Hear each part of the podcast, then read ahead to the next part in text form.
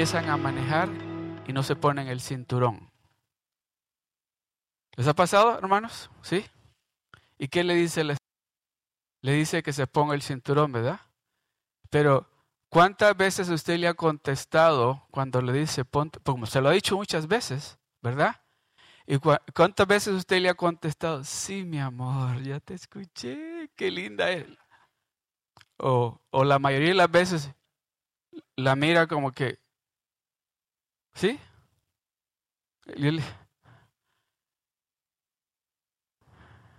¿Y por qué cree que las esposas nos dicen que nos pongamos el cinturón? ¿Porque quieren molestarnos? ¿O porque saben de que puede haber un policía y un ticket y nos va a salir más caro? ¿Y porque nos aman? ¿Verdad? Y saben de que ese ticket que vamos a pagar es dinero que les podemos dar a ellas. ¿Verdad? Oí una historia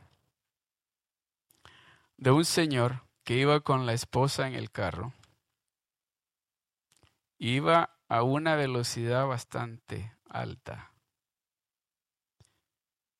Y pues el policía los paró. Y cuando lo detuvo el policía, le dice el policía, este, ah, Señor le dice, se dio cuenta que usted iba a más de 80 millas por hora. Y le dice, no, oficial le dice, apenas iba a 60, le dice. Y la esposa ahí al lado le dice, ay cariño, le dice, si gracias a Dios a ese detector de radares de policía es que bajaste la velocidad, si no hubiera sido más alto. Y el policía dice, ok, y empezó a escribir. Hoy tiene uno de esos radares que son ilegales. Sí, ese es automáticamente 165 dólares extra de multa por tener eso en su carro. Y el señor mira a la esposa y le dice, cállate, no estés hablando. Y luego el oficial lo mira que no tiene el cinturón puesto. Y le dice, lo veo que no tiene el cinturón puesto. Oficial le dice, me lo quité en el momento que usted me detuvo para sacarme mi cartera y poder darle la licencia. Y le dice la esposa, ay cariño, le dice, si tú nunca te pones el cinturón. Oh, ok, sigue escribiendo el ticket. Y el hombre le dice, mujer, ¿te callas? Y el oficial la mira a la señora y le dice, señora, ¿su esposo siempre le habla así? No, solamente cuando anda tomado.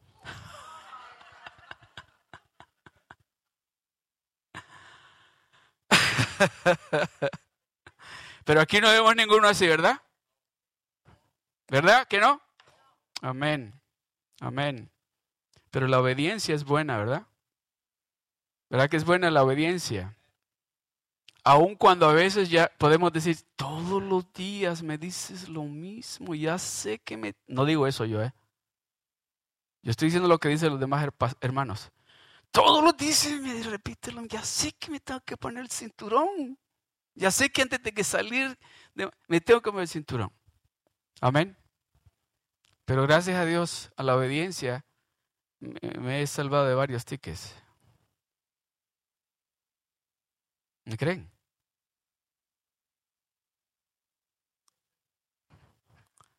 La hermana está aquí. A mí nunca me han dado un ticket por no cargar el cinturón. Yo lo cargaba. Yo cargaba y Dios es testigo que yo cargaba el cinturón puesto. Lo único que lo que va aquí lo cargaba bajo el brazo. Pero el cinturón aquí estaba puesto y el policía me está viendo con el cinturón puesto y me dio el ticket. Y me dijo, es que te lo, la ley es que lo tienes que cargar aquí, no abajo, de, pero lo tengo puesto, no, te voy a dar el ticket, pero si yo no, y me dio el ticket, ¿usted cree?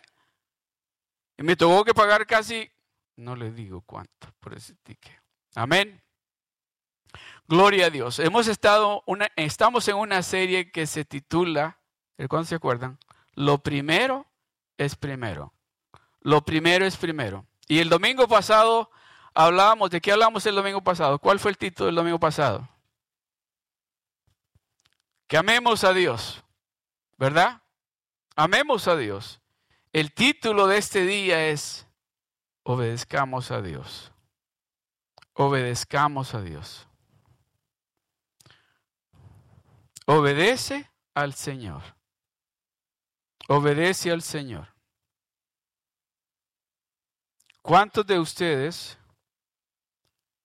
por causa de desobedecer algo, tuvieron o están teniendo momentos difíciles o están pasando por algún problema por no ser obedientes a algo que alguien les dijo que lo hicieran y que lo hicieran de tal manera. La obediencia, la obediencia a Dios para un hijo de Dios, para una hija de Dios que está caminando con Dios, es parte, tiene que ser parte de su vida diaria. Tiene que.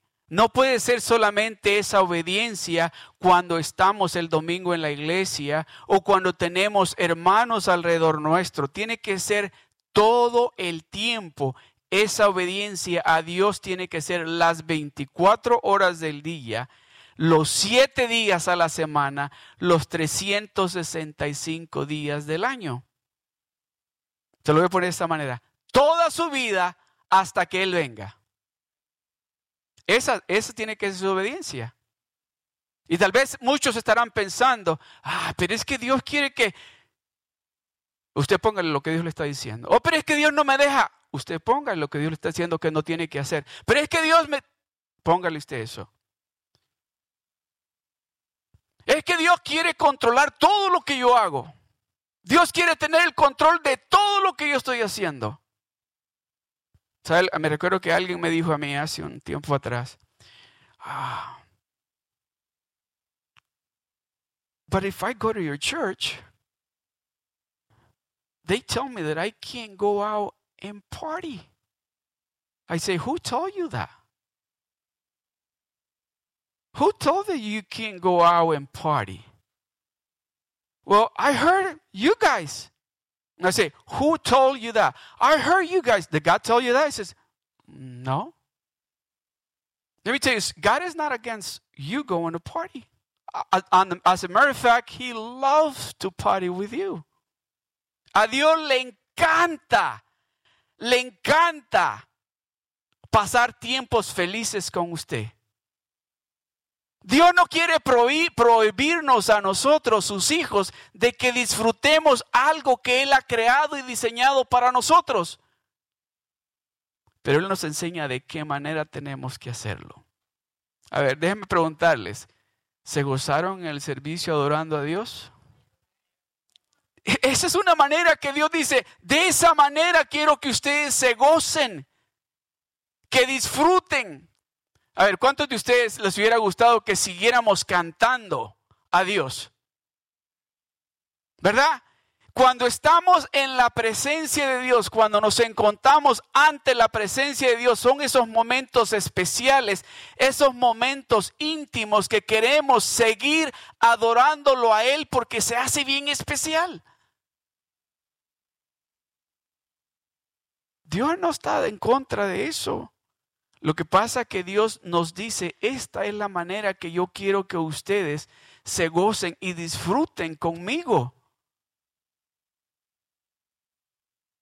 Pero muchas veces nosotros queremos encontrar en otros lugares la manera o la forma como nosotros nos queremos gozar con Dios. Y déjeme decirle, Dios no va a esos lugares. Dios no va a entrar a esos lugares. Pero si usted lo invita en su cuarto, pone unas alabanzas de adoración y alza sus manos y empieza a adorarlo él, déjeme decirle, en ese mismo momento está ahí con usted. Y tal vez le van a preguntar a la familia, ¿por qué estás llorando? Es de alegría, de alegría, pero estás, es de alegría de que esto, he pasado un rato feliz con mi Dios en su presencia. So, la obediencia a Dios, Dios no quiere tener el control de usted solamente para que Él diga, ok, ustedes van a hacer todo lo que yo diga. los domingos tienen que ir a la iglesia a Seal Beach. Y el lunes tienen que leer la Biblia, tienen que orar y tienen que invitar a alguien a la iglesia. Ese no es el plan de Dios. Y si dicen alguna cosa, una mala palabra, voy a castigar. Y si van a esos lugares que van a tener problemas. Eso no es Dios. Dios es un Dios misericordioso, un Dios de amor, un Dios que quiere que sus hijos y sus hijas tengamos todo lo que Él nos ha prometido. Pero Él requiere esto, obediencia a lo que Él nos está diciendo que tenemos que hacer. And I'm going to tell you there is no way around that. You either obey Him and receive your blessing, or you do your own thing and you're just going to see people around you being blessed and you're not going to get your blessing. Simple as that. So Dios quiere bendecirnos a nosotros de una manera extravagante. ¿Sabía usted eso?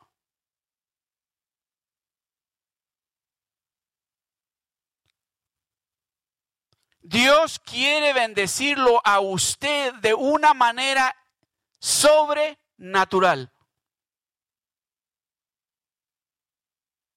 A usted.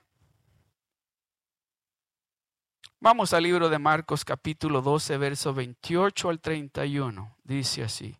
Si gusta me acompañen en la pantalla. Dice, acercándose uno de los escribas que los había oído hablar y sabía que les había respondido bien, le preguntó, ¿cuál es el primer mandamiento de todos? Jesús le respondió, el primer mandamiento de todos es, oye, oye lo que te voy a decir. Oye lo que te voy a decir, le dice. Presta atención a lo que te voy a decir. Oye, Israel, el Señor nuestro Dios, el Señor uno es. Y amarás al Señor tu Dios con todo tu corazón y con toda tu alma y con toda tu mente y con todas tus fuerzas.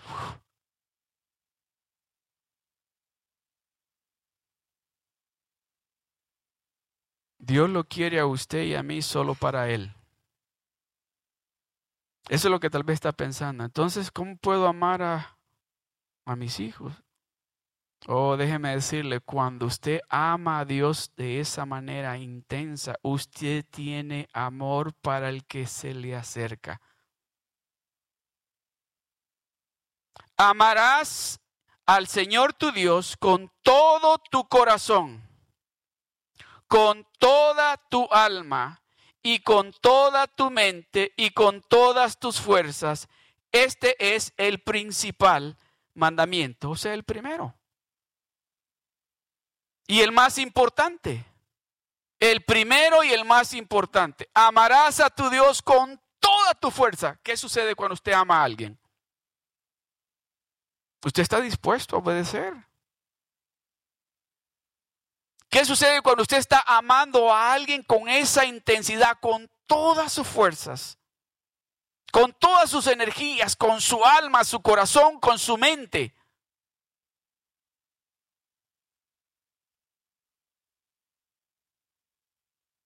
Los que tenemos hijos vamos a entender esto.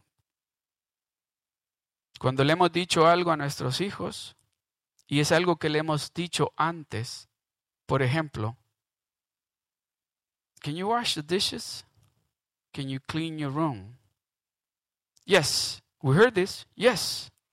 And then a few hours later we come back, the dishes are still there and the room is still a mess. ¿Sí le ha pasado eso? que le hemos dicho, puedes lavar los trastes, puedes limpiar el cuarto y nos movemos y a las dos horas regresamos, los platos están sucios y el cuarto sigue desordenado igual. Pero le ha pasado esto que le ha dicho, puedes limpiar, lavar los trastes, por favor, y limpiar el cuarto. Y usted a propósito se va a su cuarto y a los 15 minutos sale y los trastes están limpios y llega al cuarto y lo tienen. Y hace usted, wow. Que en ese momento si le dicen, si es una muchacha o un muchacho y tienen ya 18 años, si en ese momento le dicen, mamá, papá, ¿me compras un carro? Yo estoy seguro que todos le decimos que sí. Porque nos sorprendieron. ¿Cuántas veces usted y yo hemos sorprendido a Dios?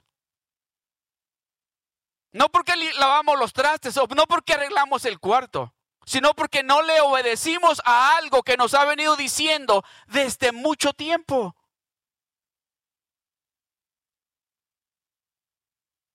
Nos ha venido diciendo, esta no es la manera correcta de lavar los trastes, lávalos bien. Así no quiero tu cuarto. Sabes bien cómo tienes que tener tu cuarto. Y decimos, solo ponen la cobija encima, deja todo lo de abajo como está. Si ni cuenta se van a dar cuenta, ellos. O Dios se da cuenta. Dios se da cuenta. Y muchas veces nosotros creemos que lo podemos engañar a Él. Lo que Dios quiere bendecirnos a nosotros de una manera sobrenatural, pero Él requiere que seamos obedientes, no solamente con decir, amén, sí Señor, sino que tenemos que hacer lo que nos está diciendo que hagamos. Si usted quiere ver este año, oiga bien, si usted quiere este año ver la abundante bendición que Dios tiene para usted, sea obediente en esas áreas donde Dios le está diciendo, esto es lo que yo quiero que tú hagas. Y amarás al Señor tu Dios con todo tu corazón y con toda tu alma y con toda tu mente y con todas tus fuerzas. Este es el principal mandamiento. Y el segundo es semejante. Amarás a tu prójimo como a ti mismo. No hay otro mandamiento mayor que estos. No hay otro mandamiento que estos. La obediencia a Dios. Amar a Dios. Amarlo a Él. Juan capítulo 14, verso 15 dice, si me amáis, si me amáis, guardad mis mandamientos. En otras palabras, si me amas y de veras dices que me amas, sé obediente a lo que te estoy diciendo que hagas.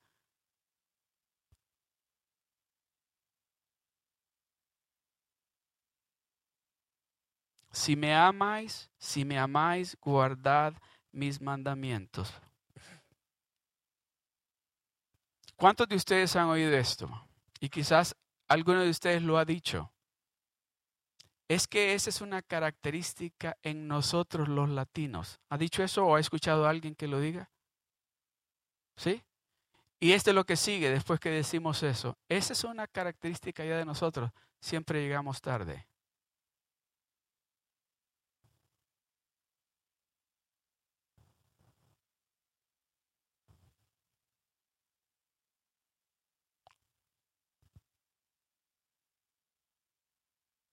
¿Sí?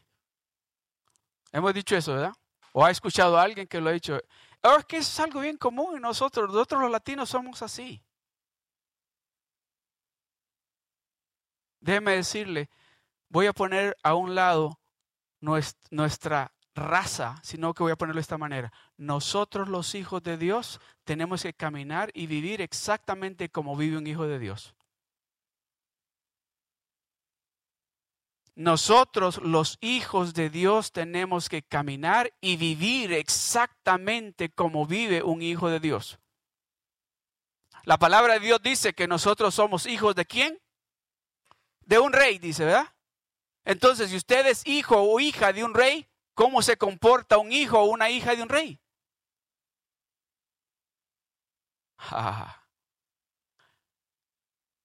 En el nivel 1 me gusta cuando estoy enseñando la clase porque siempre le doy el ejemplo de que cuando la reina de Inglaterra sale en su carroza, en su carro con sus hijos y sus nietos, ¿se fija usted cómo saludan ellos? Y todos dan una sonrisa así que y hacen con su manita, ¿verdad? ¿Por qué hacen eso? Porque así les han enseñado porque son hijos. Dice, yo no voy a saludar, hey, what's up? Yo, bro. ¿Verdad que no? Yo estoy seguro que la abuela si le hace, hey bro, what's up, lo baja del carro. Porque están representando mal a la reina. Entonces, como hijos y hijas de Dios, tenemos que vivir y andar y caminar como hijos de un rey.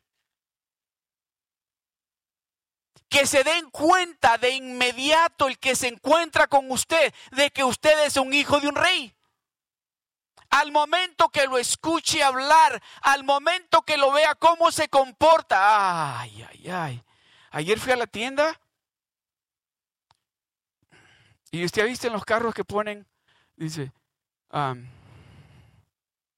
ponen versos de la Biblia. El asunto que en ese carro estaba un verso de la Biblia, ya ni me acuerdo porque se me olvidó por lo que pasó. Pero el asunto, se bajó la señora al carro con un niño y yo me parqué y, me llamó la atención porque tenía el verso. Creo que era en Filipenses algo. Ya, de una hermana. Gloria a Dios. Y vamos a la misma tienda y ella llegó primero, pues ella está de frente. Y llegó y pues yo estoy esperando y que me atendiera y, y le hace la señora, mire, le dijo al, al cajero, y aquí traigo un cupón. Y el cajero le dice, yo no tengo autoridad para darle ese descuento. ¿Pero por qué dice? Y pero empezó a gritar. Y luego le dijo, y dije, ay, ay, ay. De, de esos cristianos yo no quiero andar cerca. Déjeme decirle, cuando usted empieza a caminar y a vivir esa vida santa a la cual Dios nos ha llamado a usted y a mí, se va a reflejar en todo lugar que usted ande.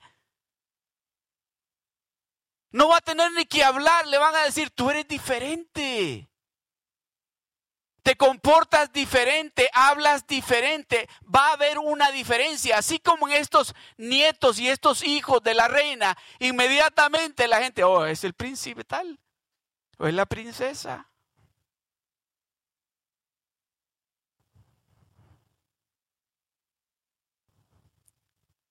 Vamos al libro de Deuteronomio capítulo 11, verso 26 al 28. Deuteronomio capítulo 11, del verso 26 al 28 dice, He aquí yo pongo hoy delante de vosotros la bendición y la maldición. He aquí, yo pongo hoy delante de vosotros la bendición y la maldición. La bendición si oyeres los mandamientos de Jehová vuestro Dios que yo os prescribo hoy. No es solamente oír, hay que ponerlos en práctica. Y dice, y luego dice, y la maldición si no oyeres los mandamientos de Jehová vuestro Dios, y os apartares del camino que yo os ordeno hoy, para ir en pos de dioses ajenos que no habéis conocido.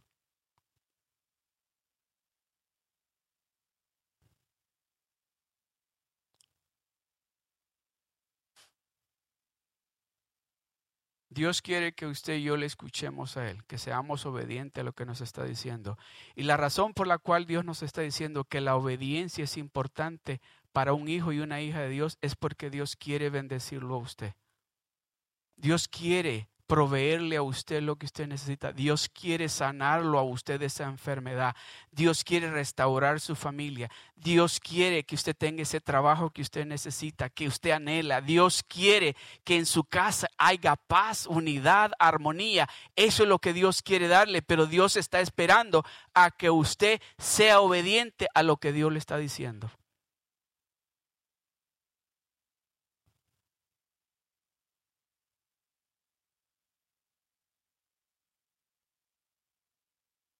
Mateo capítulo 7, verso 21 al 23 dice,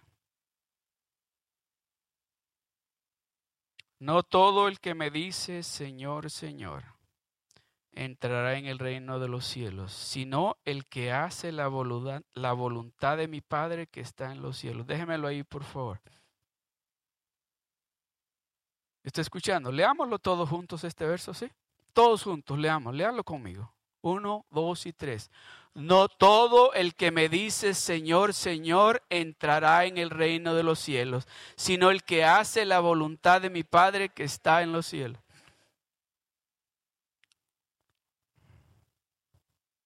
La obediencia es, es algo importante en la vida de un hijo de Dios.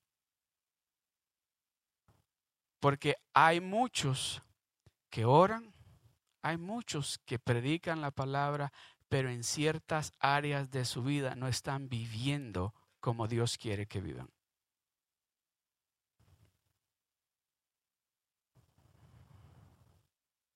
¿Qué de malo tiene que yo fume?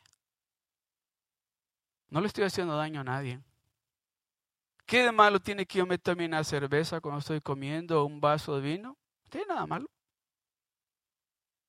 Muchos, dice, muchos en aquel día van a decir, Señor, Señor.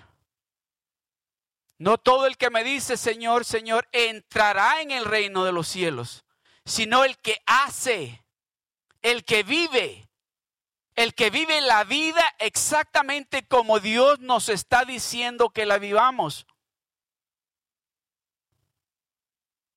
Oh, hablaba con alguien ayer y le decía, algo que me, me, me, me me asusta es de pensar de que, what if? En este momento Dios abre la ventana de los cielos y dice, ok, ah, ¿quién eres tú? Señor, ¿te acuerdas que yo predicaba la palabra en Seal Beach?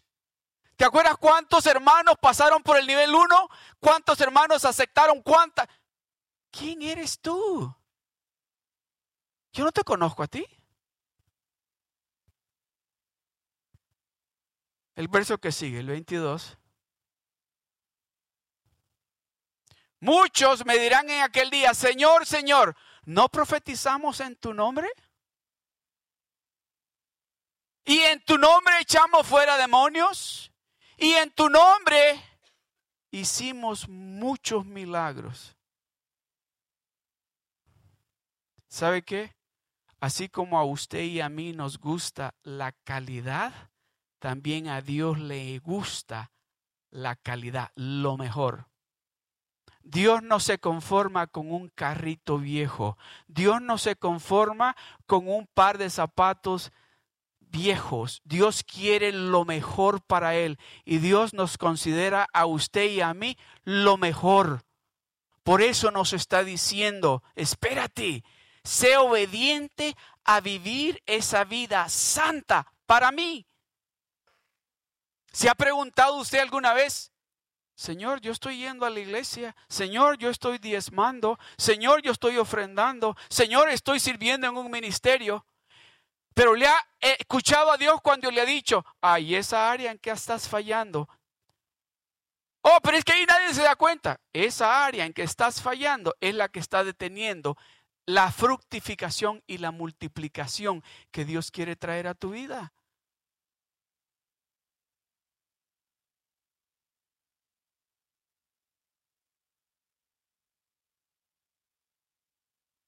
Muchos, muchos me dirán en aquel día. Ayudábamos ahí en la iglesia nosotros. Nosotros fuimos de los primeros que estábamos guardando sillas, que estábamos quitando las cortinas, que estábamos llevando los juguetes al storage room, que estábamos... Nosotros fuimos. Muchos me dirán, Señor, en aquel, Señor, trabajamos duro para ti, Señor. Dios no anda buscando cantidad, sino calidad. Dios quiere lo mejor para Él.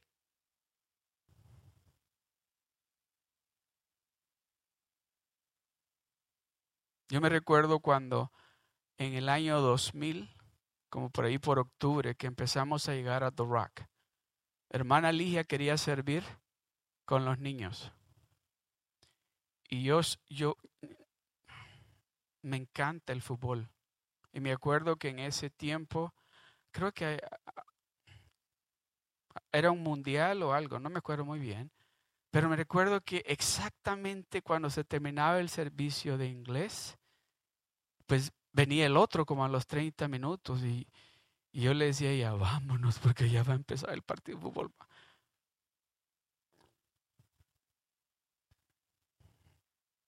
Y el asunto es que ella quería servir. Y los niños estaban chiquitos y querían seguir jugando. Y vámonos, vámonos, vamos a traer los niños, vamos, vámonos, vámonos. Súbanse al carro, súbanse, vamos. No era que yo quería irme a la casa para estar con mi esposa y mis hijos, yo quería ir a la casa para ver el fútbol. Y ellos allá sentados aburridos y yo viendo el fútbol.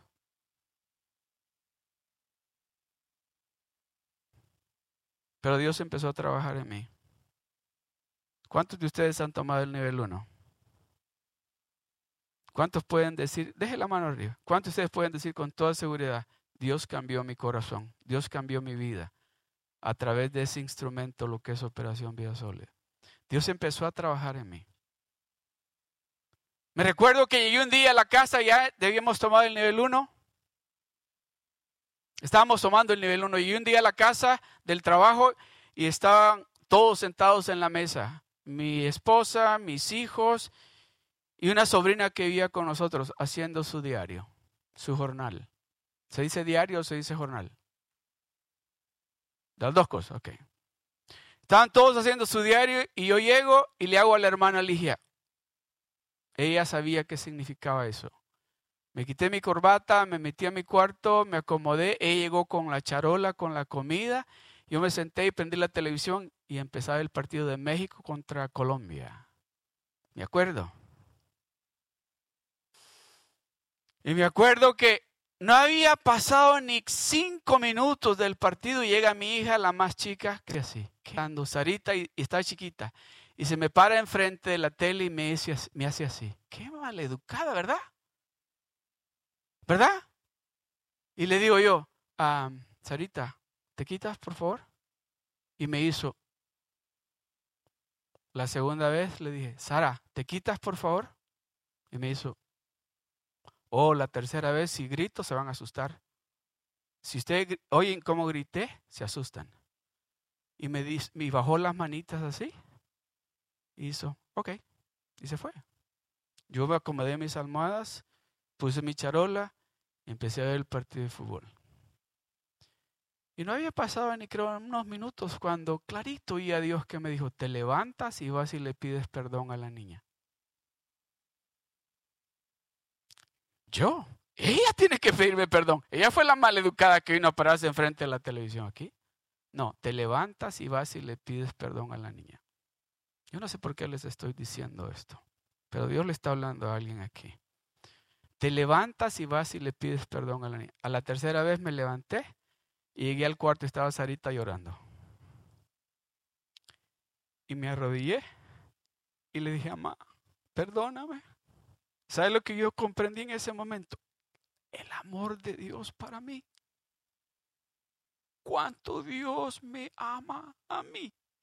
Que estaba tan interesado que mandó a ese angelito que se me parara enfrente para recordarme de cuánto Él me ama a mí y perdóname. Y me dijo, papi, papá, Dios te quiere mucho. La obediencia es importante. Déjeme decirle, Dios tuvo que hablarme tres veces para yo escuchar y actuar y hacer lo que me estaba diciendo.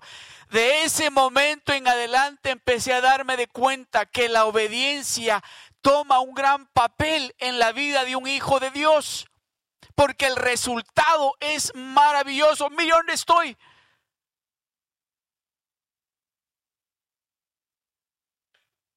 Toda la razón, todo, por la razón la cual Dios nos dice, ¿sabes qué? Obedéceme a lo que te estoy diciendo que hagas. No es porque Él quiere tenernos controlados, Él quiere bendecirnos a nosotros. Él quiere darnos algo que Él ya tiene preparado para nosotros. Pero nosotros estamos haciendo, bueno, si voy a ser obediente en esto, ah, pero eso también,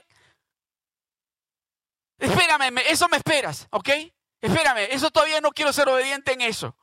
Yo quiero todavía seguir viendo en la computadora cosas que no tengo que andar viendo. Yo quiero todavía pasar tiempo con mis amigos, aunque yo sé que ellos no van a la iglesia y yo sé que ellos andan haciendo cosas que no tengo yo que hacer, pero yo quiero todavía seguir practicando esas cosas porque no anda haciendo nada malo. Lo que estamos haciendo es bloqueando, deteniendo la bendición que Dios tiene para nosotros, porque le estamos diciendo a Dios de una u otra manera, todavía no es tiempo para que yo te haga caso en esa área.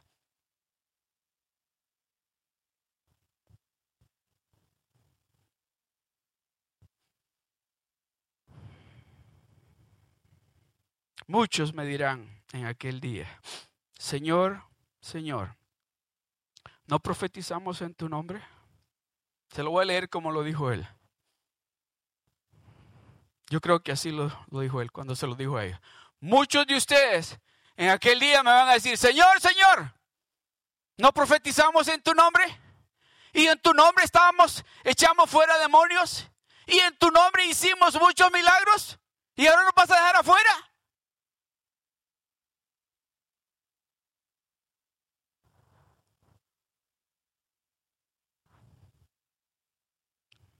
Porque nosotros los seres humanos aún muchas veces tratamos de justificar nuestras acciones negativas delante de Dios.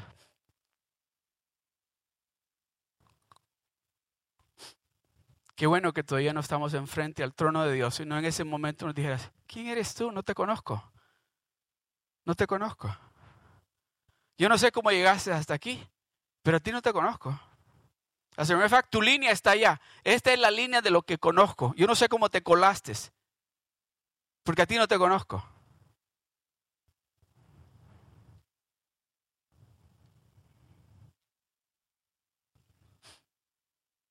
Y entonces les declararé, y entonces les declararé, nunca os conocí apartados de mí, hacedores de maldad.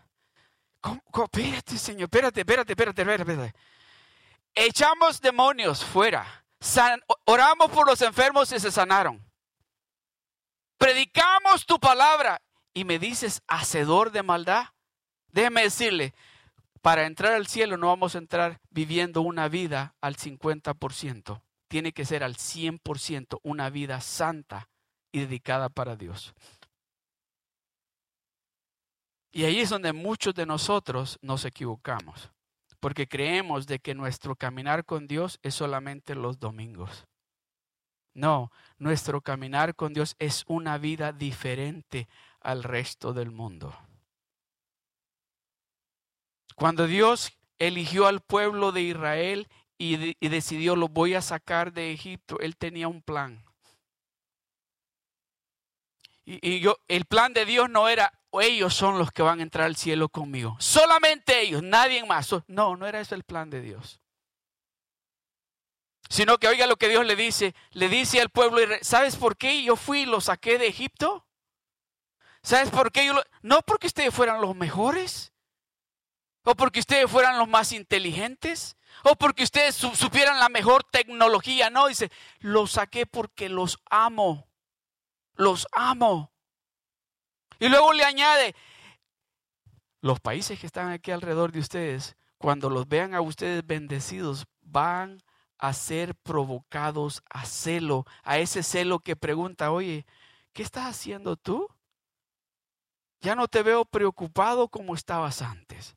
¿Qué estás haciendo tú? Ya no te veo deprimida como pasabas antes. ¿Qué estás haciendo? ¿Qué lo, ¿A quién encontraste? ¿A qué médico acudiste? ¿Qué estás comiendo? ¿Te ves bien? Y ese es el momento de decirles, oh, es que estoy sirviéndole a mi Dios Todopoderoso. Ese es el momento de compartir con ellos lo que Dios ha hecho en nuestras vidas. Dios quiere un cambio en cada uno de nosotros. Dios quiere que nosotros vivamos para Él, para Él. Dios quiere que usted y yo vivamos al 100% para Él.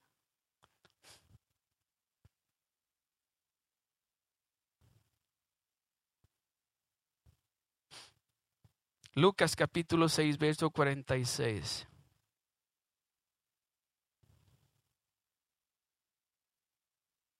Esta es otra versión. Dice, ¿por qué me llamáis Señor, Señor?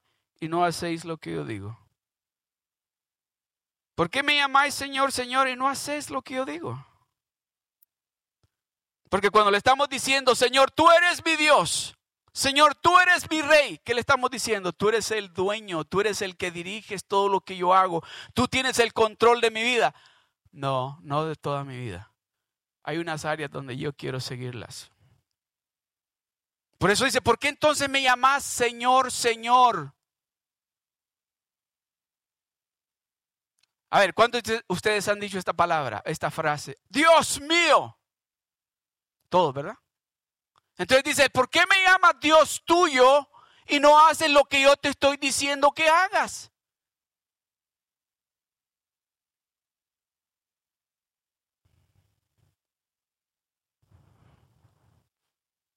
Lucas 6:46, pero en esta otra, otra traducción dice, así que, el mismo capítulo, el mismo verso, así que dice, ¿por qué siguen llamándome Señor, Señor, cuando no hacen lo que digo? Entonces, ¿para qué ustedes me siguen llamando y diciendo que yo soy su Dios, que yo soy su Señor, que yo soy su Rey, pero ustedes no quieren hacer lo que yo les estoy diciendo que hagan?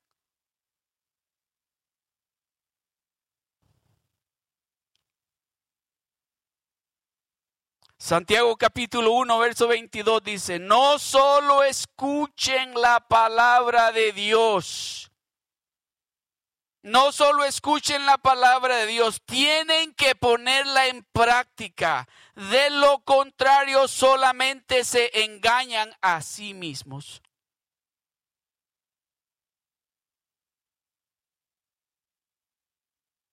Amados hermanos y amadas hermanas, Servirle a Dios, servirle a Dios trae bendición, pero Dios quiere que usted y yo le sirvamos con todo nuestro corazón, con toda nuestra mente, con toda nuestra fuerza, con toda nuestra energía, porque Él quiere bendecirlo a usted de una manera bien especial. Y nos está diciendo, escucha, de esta manera yo quiero que tú vivas. Escucha, de esta manera yo quiero que tú hagas.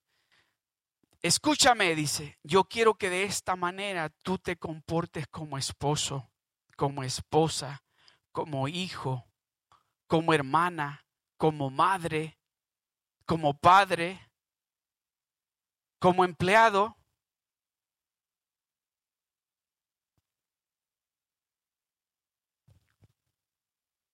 No solo escuchen la palabra de Dios.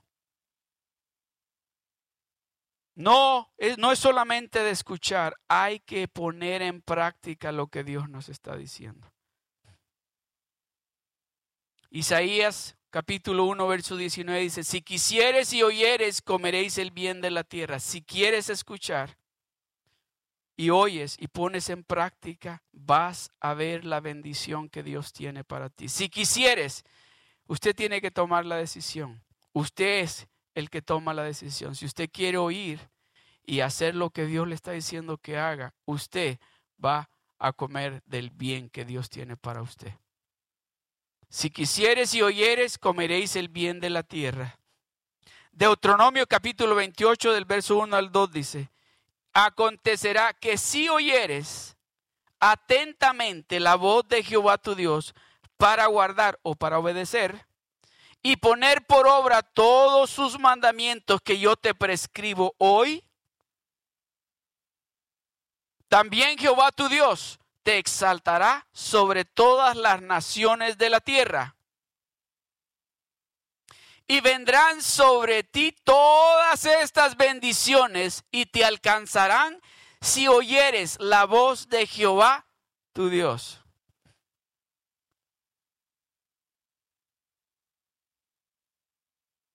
Tal vez usted está pensando, pero es que Dios quiere que yo haga esto. Para... No, no.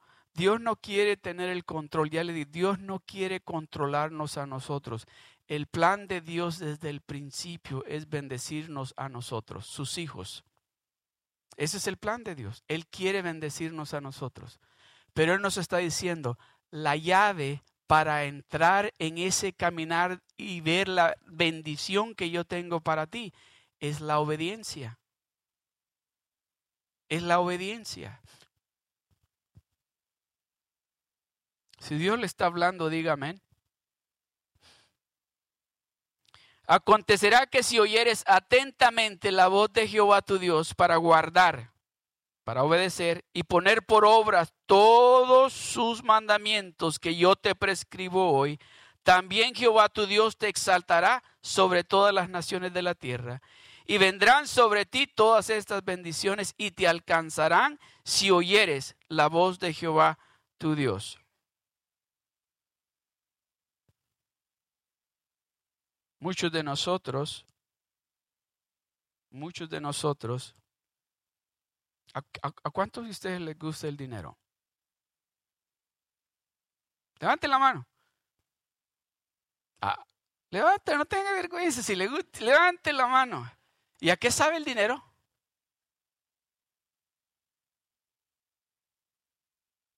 ¿Cuántos de ustedes pueden decir que el dinero puede resolver cualquier problema?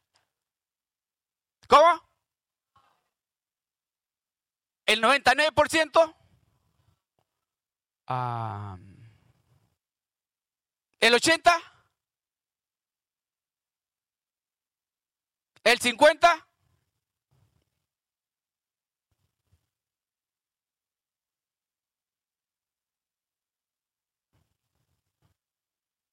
Pero muchas veces, y ustedes me han oído cuando he dicho esto, muchos de nosotros los hijos de Dios, cuando Dios empieza a bendecirnos, empezamos a hacer de la bendición un Dios y nos olvidamos el que nos ha bendecido con esa bendición.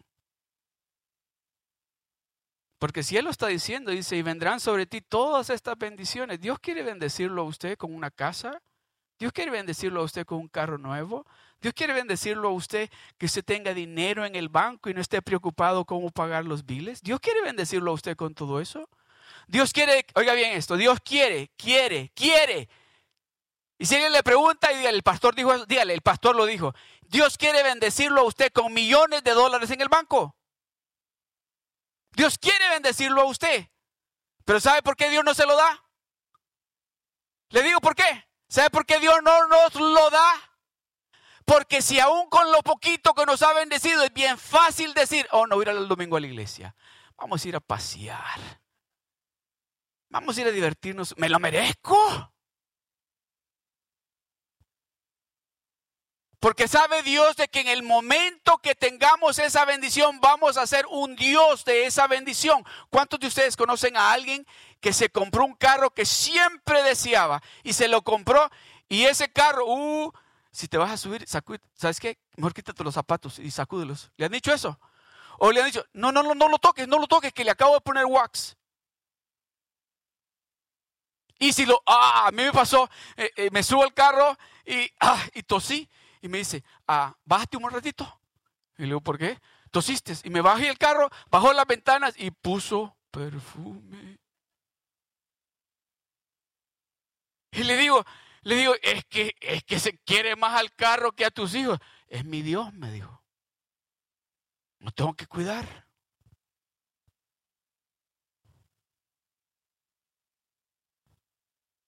Y vendrán sobre ti todas estas bendiciones, dice el Señor.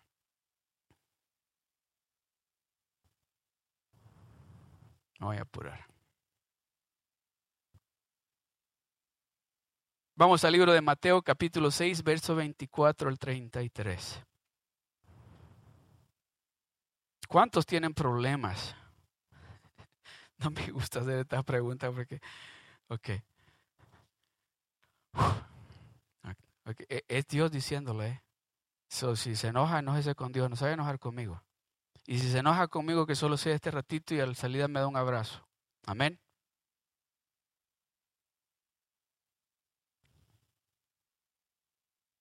Alguien me dijo que necesito trabajar dos trabajos.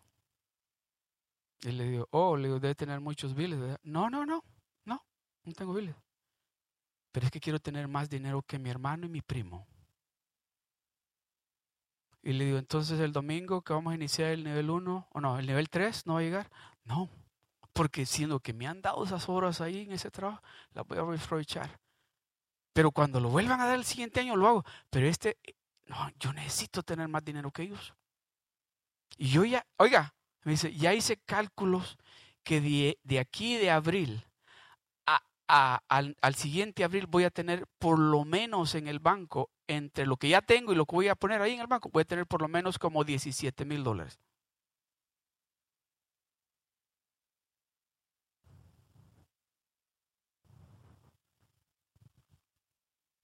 Mateo 6, 24, 33 dice, ninguno puede servir a dos señores porque aborrecerá al uno y amará al otro, o estimará al uno y menospreciará al otro. No podéis servir a Dios y a las riquezas. God is number one. Dios es número uno. Dios es número uno. Dios lo va a bendecir a usted cuando usted sea obediente y empiece a vivir esa vida que Dios le está llamando a que usted viva. Usted va a empezar a hacer una persona, una familia fructífera en todo lo que usted principie.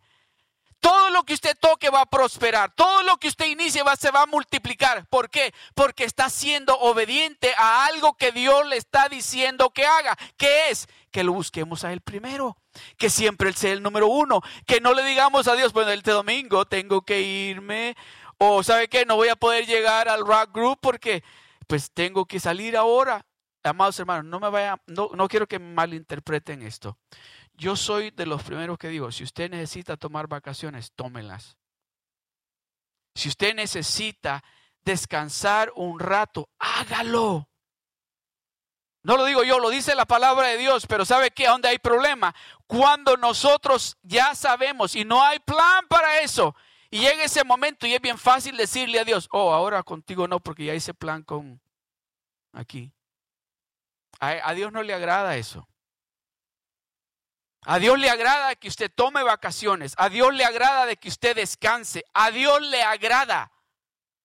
¿O no fue así? Dios mismo descansó el séptimo día y dijo, después que hice a Francisco, dijo, necesito un descanso.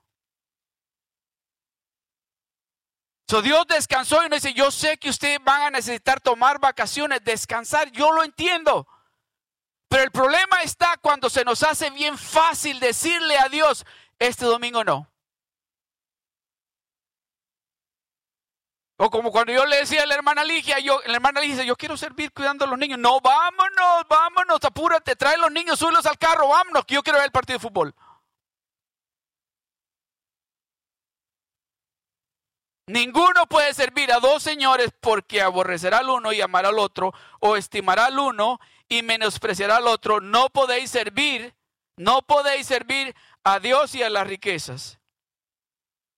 Por tanto os digo, no os afanéis por vuestra vida que habéis de comer o que habéis de beber, ni por vuestro cuerpo que habéis de vestir. ¿No es la vida más que el alimento y el cuerpo más que el vestido? Mirad las aves del cielo que no siembran, ni ciegan, ni recogen en graneros. Y vuestro Padre Celestial las alimenta. ¿No valéis vosotros mucho más que ellas? ¿Y quién de vosotros podrá, por mucho que se afane, añadir a su estatura una pulgada? Y por el vestido, ¿por qué os afanáis? considerar los lirios del campo, como crecen, no trabajan ni hilan.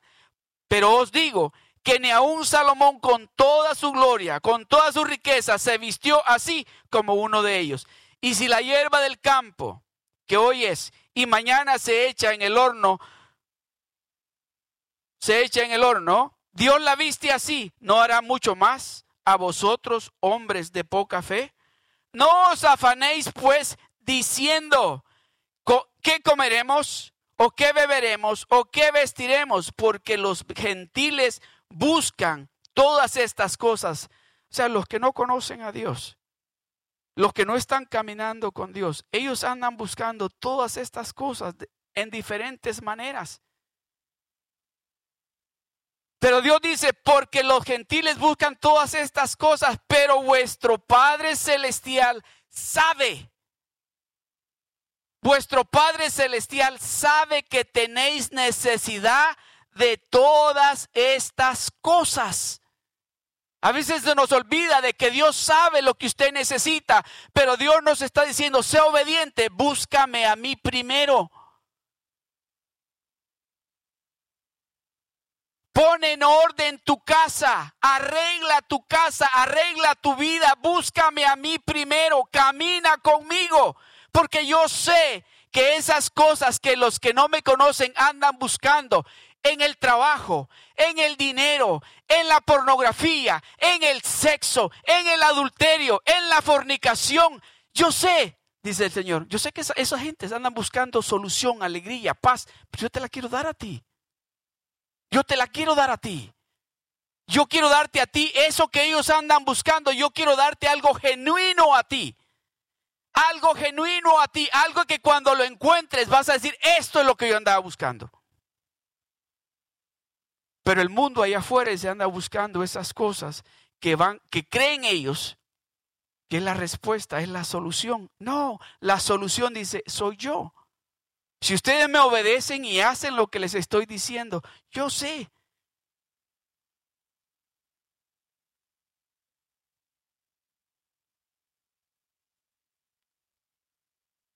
Mas buscad primeramente el reino de Dios y su justicia y todas estas cosas os serán añadidas. Todas esas cosas que usted necesita, que usted desea, van a ser añadidas para usted. Esta palabra es para alguien aquí. Todas esas cosas en el nombre del Señor, todas esas cosas que usted ha estado deseando, dice el Señor, van a ser añadidas a usted. Todas, cada una de ellas, de esas cosas que usted ha estado deseando, van a ser añadidas para usted, para usted y su familia. Todas esas cosas que el mundo anda buscando y que el mundo desea y que yo sé que tú también las deseas, yo te las voy a añadir a ti, dice el Señor.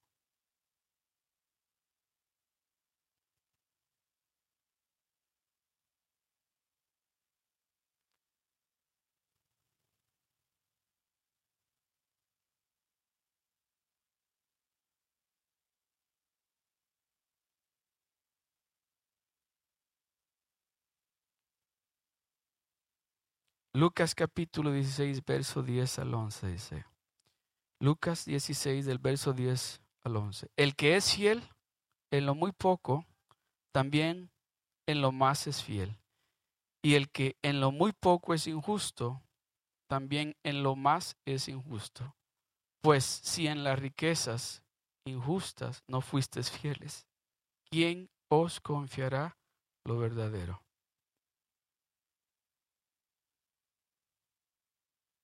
El que es fiel en lo muy poco, déjeme decirle, se requiere de obediencia a Dios para ser fiel en lo que Dios le está diciendo.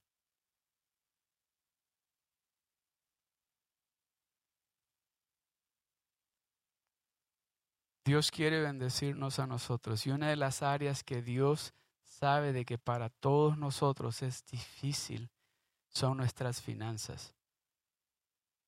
Dios lo sabe, de que en el momento que el hermano se para aquí a hablar de diezmos y ofrendas. Oh, ya van a hablar de dinero. Pero ¿sabe por qué Dios nos, nos habla en esa área así bien profundo? Es porque Él sabe que en el momento que pongamos nuestro amor y nuestra confianza en Él, la multiplicación va a llegar. La, la bendición va a llegar de tal manera que dice que vamos a hacer, va a llegar la bendición y vamos a repartir bendición.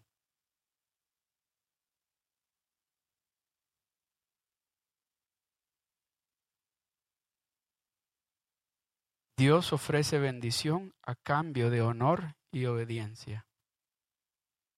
Dios ofrece la bendición a usted y a mí a cambio de ser obediente y de darle el honor y la gloria a Él. Éxodos capítulo 22 al verso 29 dice, no demorarás la primicia de tu cosecha ni de tu lagar, me darás el primogénito de tus hijos. Este es Dios hablándole al pueblo de Israel, diciéndole, tú si quieres la bendición, sé obediente a lo que te estoy diciendo. Lo primero es para mí. Éxodos capítulo 34 del verso 19 al 20 dice, todo primer nacido mío es, y de tu ganado todo primogénito de vaca o de oveja que sea macho, pero redimirás con cordero el primogénito del asno, y si no lo redimiereis, quebrará su cerviz. Redimirás todo primogénito de tus hijos, y ninguno se presentará delante de mí con las manos vacías. Dice, nadie va a venir en mi presencia, haga la iglesia y va a venir con las manos vacías. Todos tienen que traer algo. Y dice, y si acaso tienes un burrito, yo los burros no los quiero, dice él. Así que si me quieres cambiar el burro por una oveja, trae una oveja y te quedas con el burro, pero el burro no lo quiero que lo sacrifiques para mí. Ese es el asno, ¿verdad? Es un burro, ¿sí? Si dice el burrito, si es el primero, no lo quiero. Pero lo puedes cambiar. Y si no tienes con qué cambiarlo, rómpele el cuello, dice. Pero no te quedes con él, porque es mío. Pero no vengas aquí a la casa, dice, aquí con las manos vacías. Con esto voy a concluir. Malaquías 3:10, verso 11. Es una versión que no es la Reina Valera. Dice, el Señor Todopoderoso dice, traigan todos los diezmos al granero del templo, y así habrá alimentos en mi casa.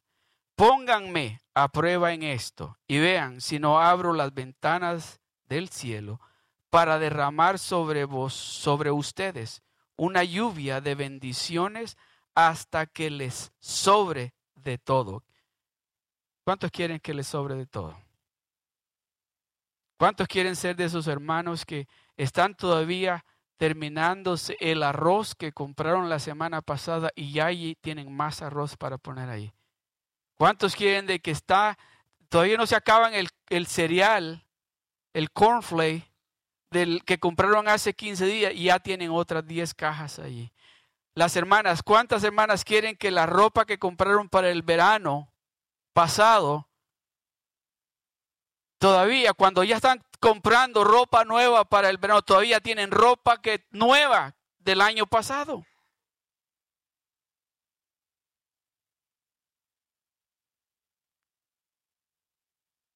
Y derramaré, y derramaré bendiciones hasta que les sobre de todo. ¿Cuántos quieren de que llegue el final del mes y pagamos todos los biles y todavía hay suficiente dinero en el banco? Eso es lo que Dios quiere, eso es lo que Dios está diciendo. Lo que Dios nos está diciendo, la obediencia que tú, la obediencia hacia mí te va a traer esa bendición. No te va a hacer falta nada, te va a sobrar todo el tiempo. Y dice, y alejaré las plagas de tus campos. Ay, ay, ay. Ya no se van a enfermar y ya no van a tener que ir a pagar 150 dólares por la visita al médico y luego le dicen que la medicina le cuesta 300 dólares. Ya no va a pasar eso, dice. Ya no va a tener que pasar por eso. Porque tuvo que ir a la emergencia y le mandan un bill que le casi 5 mil dólares. No dice, dice, alejaré las plagas de sus campos para que no destruyan sus cultivos y para que sus viñas produzcan frutos, lo dice el Señor Todopoderoso. El que nos ha hablado a usted y a mí esta tarde es el Señor Todopoderoso. Y es el que nos está diciendo, tu obediencia es el requisito a la bendición que tú estás esperando eso que tú has estado esperando, la obediencia tuya te va a traer esa bendición. Dios nos ha dicho aquí en Seal Beach, este año es el año de la abundancia. Pero también Dios está diciendo, la obediencia tuya va a traer la abundancia que tú estás esperando. Tu obediencia en esas áreas que no has sido obediente a lo que Dios te ha estado hablando, eso es lo que va a traer la bendición a tu vida. Pongámonos de pie. Gloria a Dios. Gloria al Señor.